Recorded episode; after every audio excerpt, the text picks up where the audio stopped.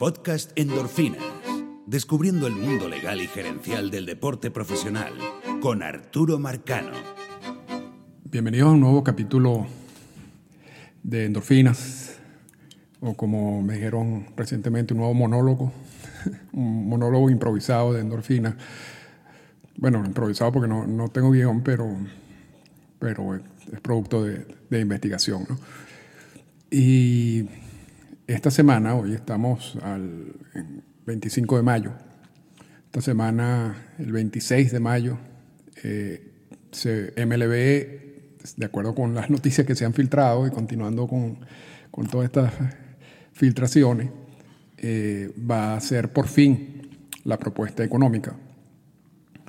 Ya, ya había filtrado la posibilidad de, de no pagar los salarios del 2020, tal como se había negociado en el acuerdo de hace semanas con, MLB, con la MLBPA, sino hacer un plan distinto de distribución de, de los ingresos 50-50. Algo que no le gustó al sindicato con mucha razón, pero esa, esa propuesta nunca realmente había sido presentada formalmente. El martes o el día 26 parece, por lo que dicen, en que MLB va a enviar esa propuesta.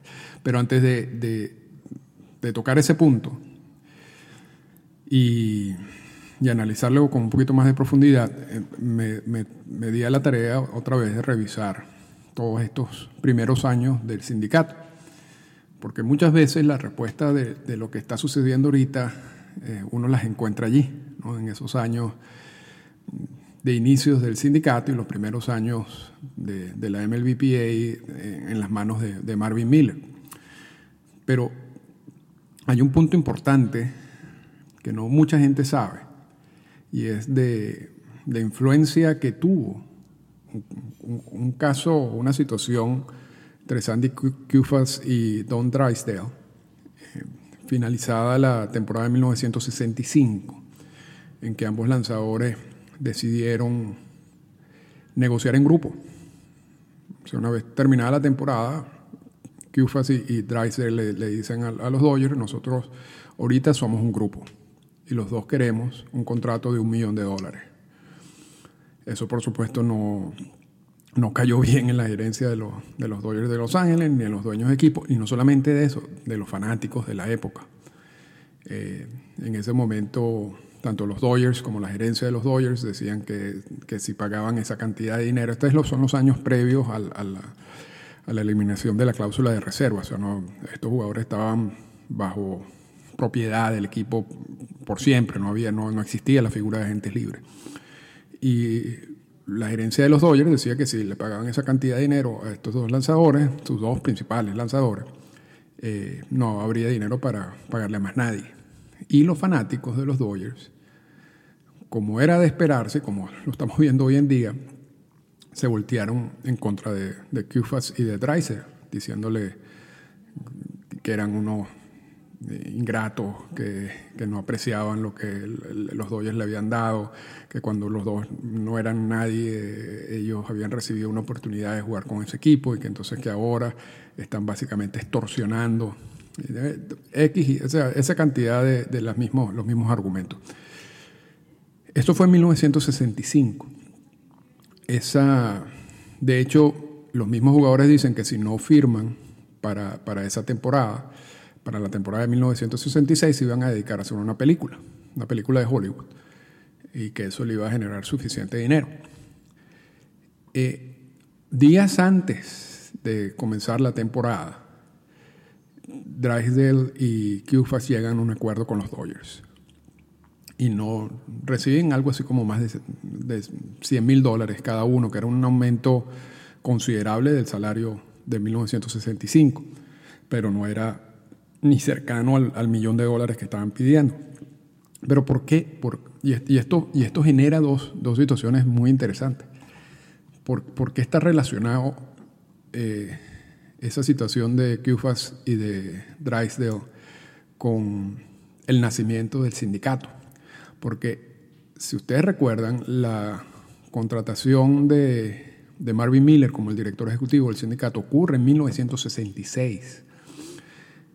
Y los jugadores que todavía tenían dudas, porque había mucha presión por parte de los equipos de, que, no se organizaran en un sindicato, que eso iba a ser peor para ellos, que además Miller era una persona eh, peligrosa para la industria, un comunista. Eh, en, los jugadores había muchas dudas. Eh, sobre, sobre eso, sobre lanzarse esa... Había un sindicato, pero no un sindicato que era básicamente una propiedad de, los equipos de grandes ligas. Hacían lo que los equipos de grandes ligas indicaban. Y allí estaba, estaba en ese momento en las manos de, de, Cannon, de Robert Cannon. Pero en 1966 se crea lo que es el sindicato real, lo, que estamos, lo que consideramos hoy en día el sindicato de, la MLBPA, de jugadores de grandes ligas.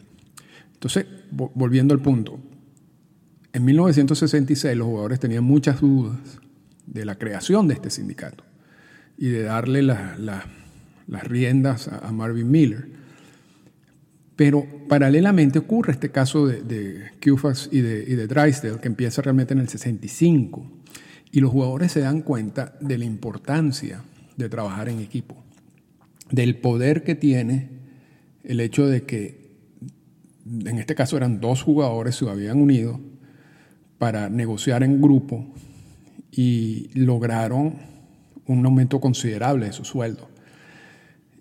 Y, eso fue utilizado también por, para Mille para, explicarle, esto mismo puede suceder, pero a mayor escala si todos los jugadores están unidos.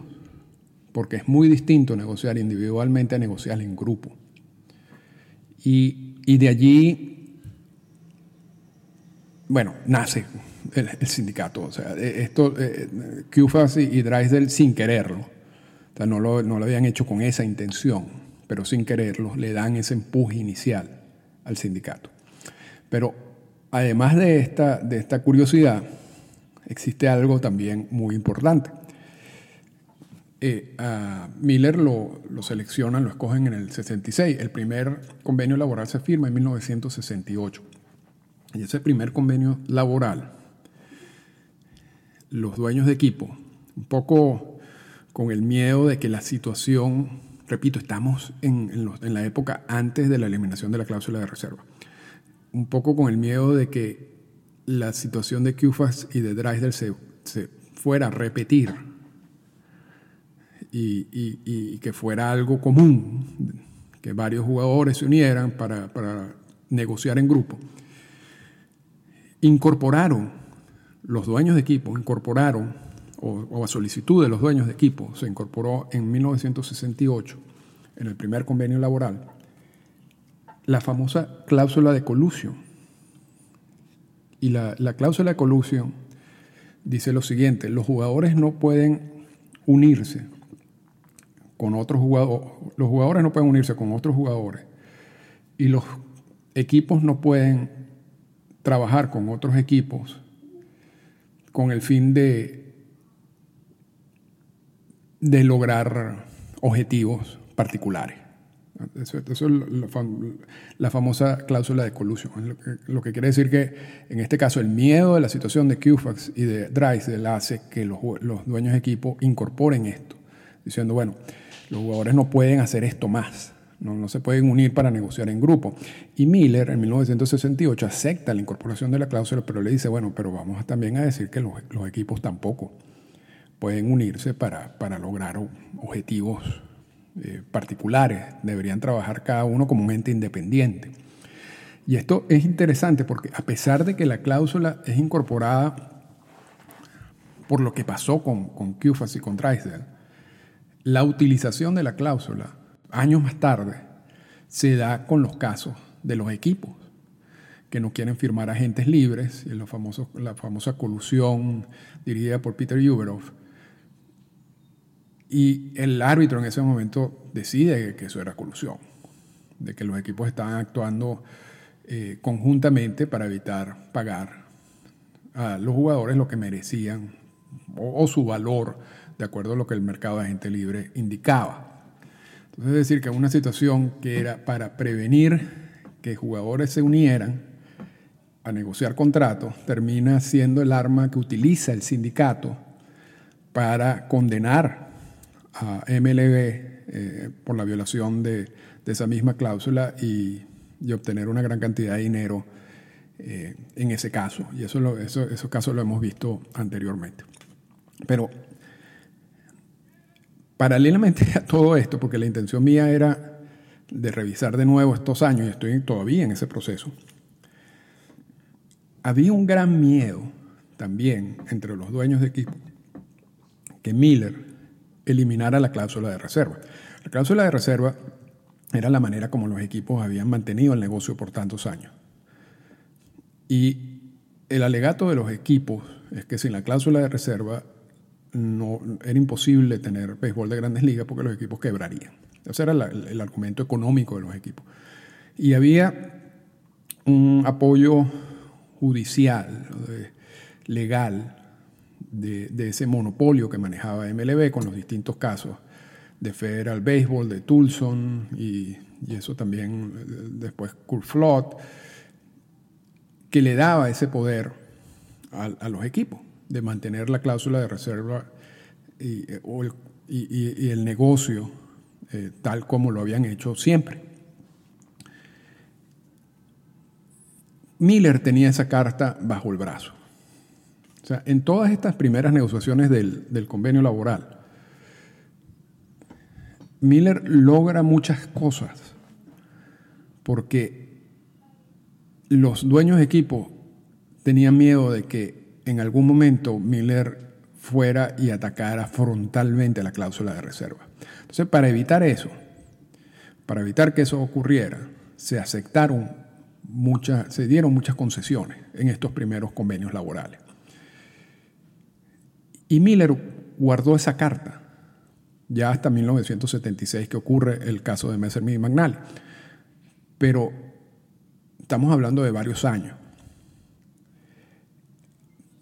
Por otro lado, cuando, cuando Miller recibe o, es designado el director ejecutivo del sindicato, la situación económica de los jugadores era muy mala en términos generales, en términos de salarios mínimos, de, de salarios promedio, y mientras, mientras el sindicato explicaba más la situación económica de estos jugadores, yo creo que mucha parte del público y la prensa empezaron a entender de que era necesario un cambio.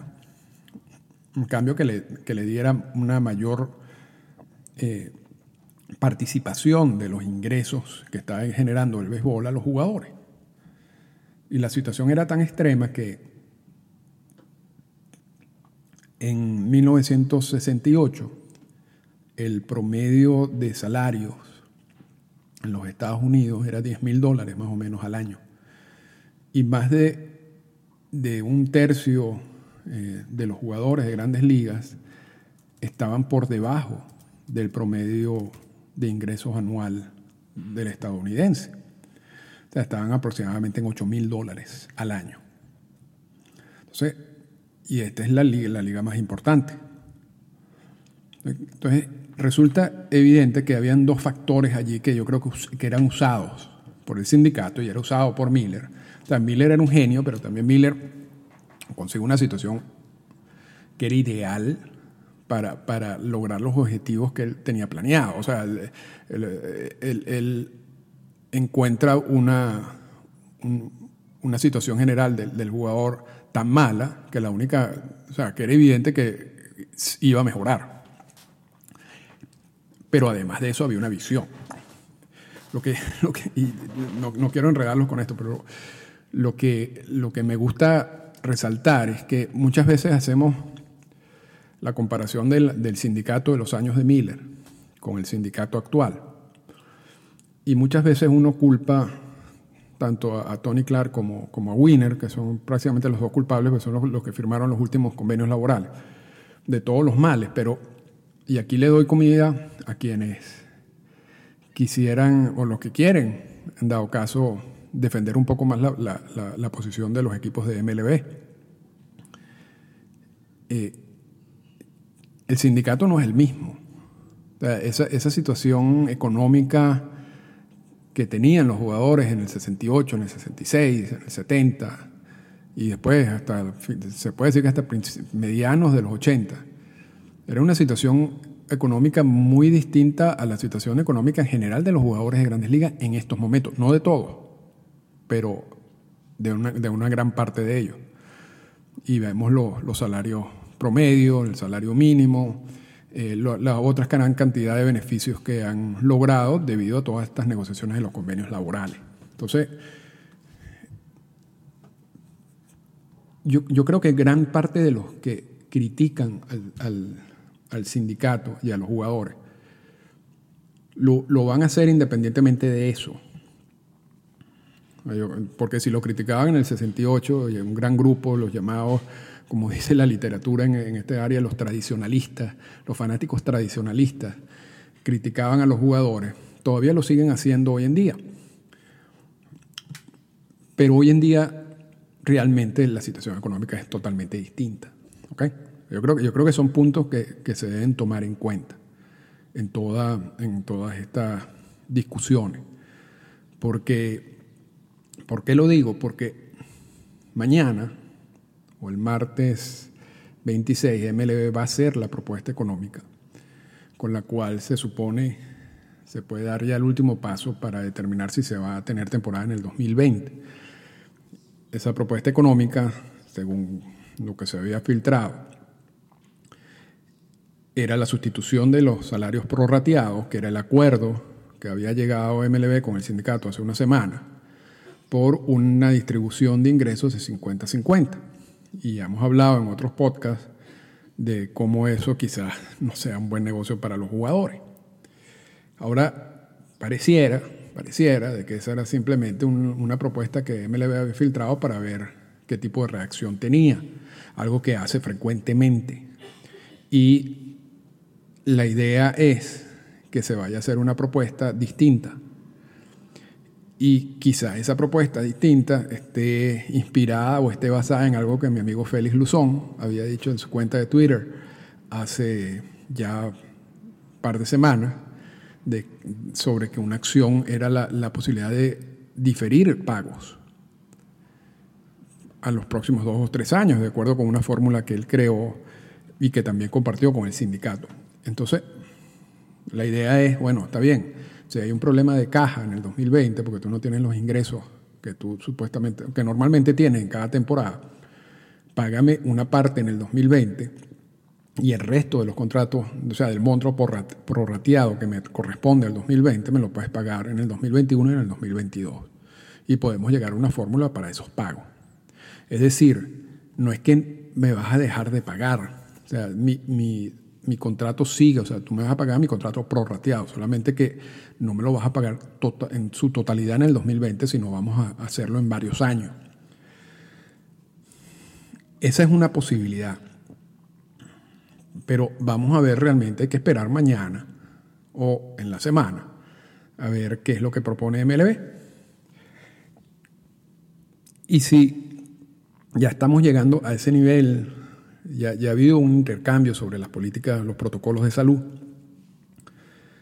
Si ya estamos cerca de llegar a un acuerdo los protocolos de salud y también en el nuevo o en, la, o en la propuesta económica el sindicato considera que hay muchos puntos en común y que se puede llegar a un acuerdo fácilmente siempre y cuando eh, eh, MLB garantice la, algunos, algunas partes de esta propuesta.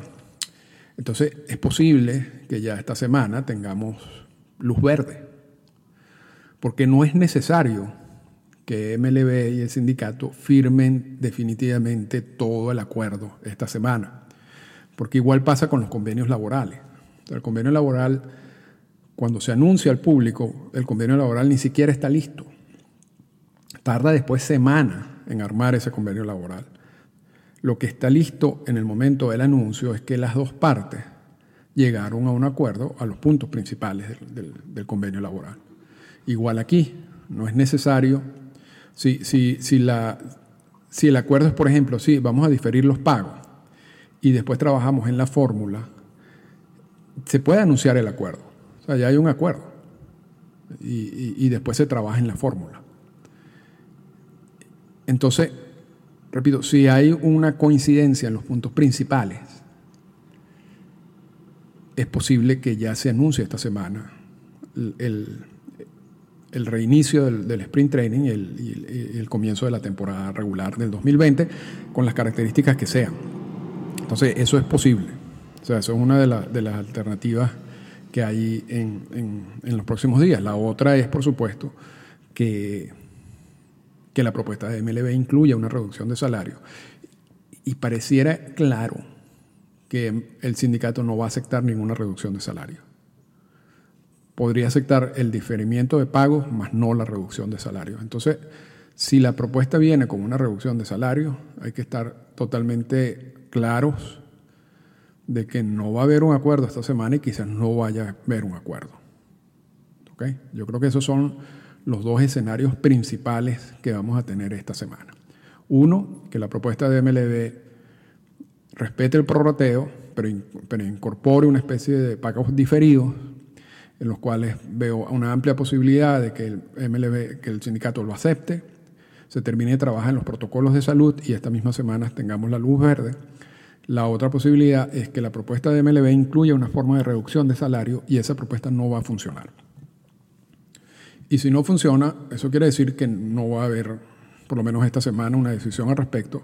Yo no estoy diciendo, yo, yo creo que hay un error de pensar de que hay una fecha límite de, de, actuación o si no, no va a haber temporada.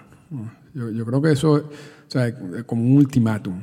Eso realmente, eso nunca se ha planteado y de hecho en las negociaciones de los convenios laborales se evita poner fechas de ultimátum porque eso crea más presión y crea más problemas. Entonces yo, yo, yo considero de que si no hay un acuerdo esta semana, eso no quiere decir que es que no vaya a haber un acuerdo siempre, sino que se, se seguirá trabajando hasta que se llegue a un acuerdo.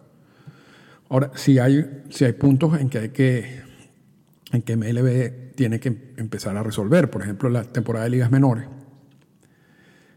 que evidentemente se está esperando una decisión de, cómo hacer la temporada de ligas mayores para, para cancelar la de las ligas menores de manera formal.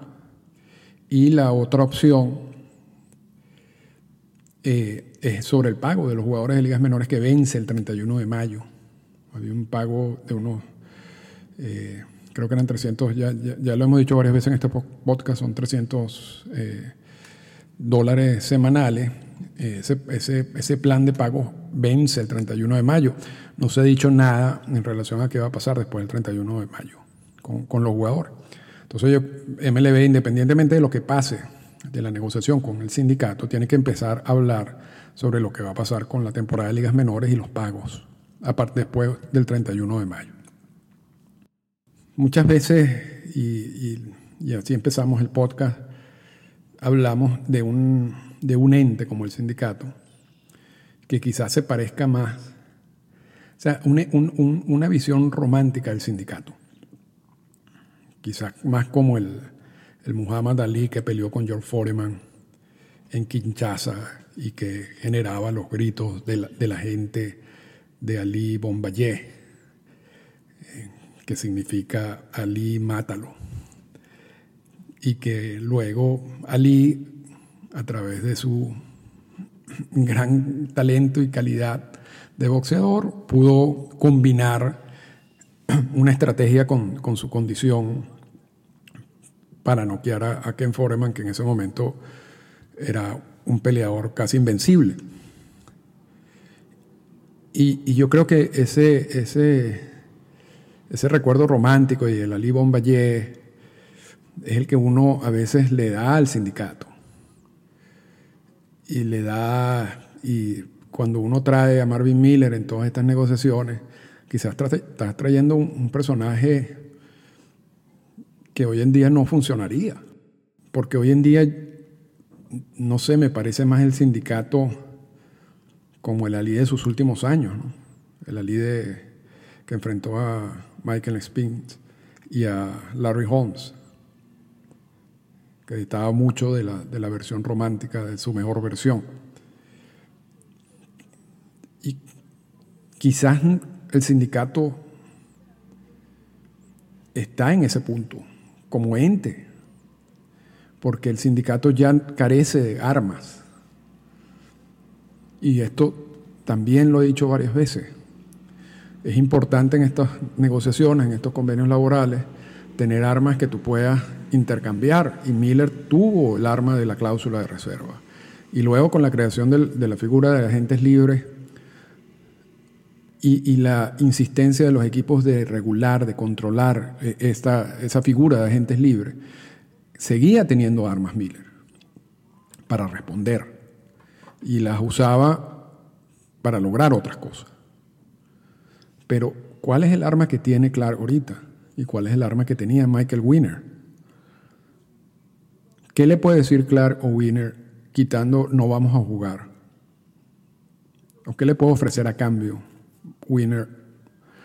¿O le ha podido ofrecer a cambio Winner? ¿O qué le puede ofrecer a cambio Clark en estos momentos al sindicato? Al, a MLB, a la oficina del comisionado. Yo no veo muchas, muchas cartas. Y yo sí, y, quizás, quizás, la, semana pasada hablamos del silencio de la MLBPA y, y, yo hago todas estas reflexiones porque la, idea de este podcast nunca ha sido, esta es mi opinión, usted, y, bueno, deben seguir mi opinión, todo lo contrario, simplemente doy información aquí, cada quien usa esa información para hacer sus propias reflexiones. Y las reflexiones pueden estar totalmente contrarias, pueden ser contrarias a lo que yo digo. Pero quizás ese silencio del sindicato, esa manera de proceder poco más calmada, también está explicada porque no, no se puede ir a guerra con MLB. Hoy en día los jugadores ganan más dinero que nunca, tienen más beneficios que nunca. Ya, ya MLB le dio una pequeña ventana, abrió una pequeña ventana de cuál va a ser la reacción de los fanáticos. Ya hemos visto a distintos periodistas, analistas, comentaristas en televisión que trabajan para MLB Network, eh, poniendo su posición firme sobre la mesa. Y eso es solamente en una semana. Imagínense un proceso realmente de conflicto laboral de un año. Entonces, repito, quizás mucho, y, yo me puedo meter allí, quizás muchas veces uno le da ese, ese, esa aura, ese, ese concepto de MLBPA y, de, del sindicato y todo esto de Miller como algo mucho más romántico que real. Y quizás Tony Clark está absolutamente más claro de eso, o la gente que trabaja con Tony Clark está bastante claro de eso. Esa guerra, esa guerra no va a ganar el sindicato, esa guerra no la va a ganar los jugadores, los jugadores, de hecho, tienen muchísimo más que perder hoy en día que en la época de, los primeros años de, de Miller, porque ¿qué pasaba si, qué pasaba si un jugador lo ponían en la lista negra en el 68, en el 69 y tenía que salir a trabajar? Iba a ganar más dinero en la calle que como jugador. Hoy en, hoy en, caso, hoy en día eso es imposible, o sea, esa no, esa no es la situación real de los jugadores. Entonces, lo digo y con esto cierro el podcast esta semana para reflexionar y, para usar esa información, porque no, no hay, aquí no estamos fijando posiciones, sino compartiendo información, compartiendo datos y el resto queda en cada uno de nosotros.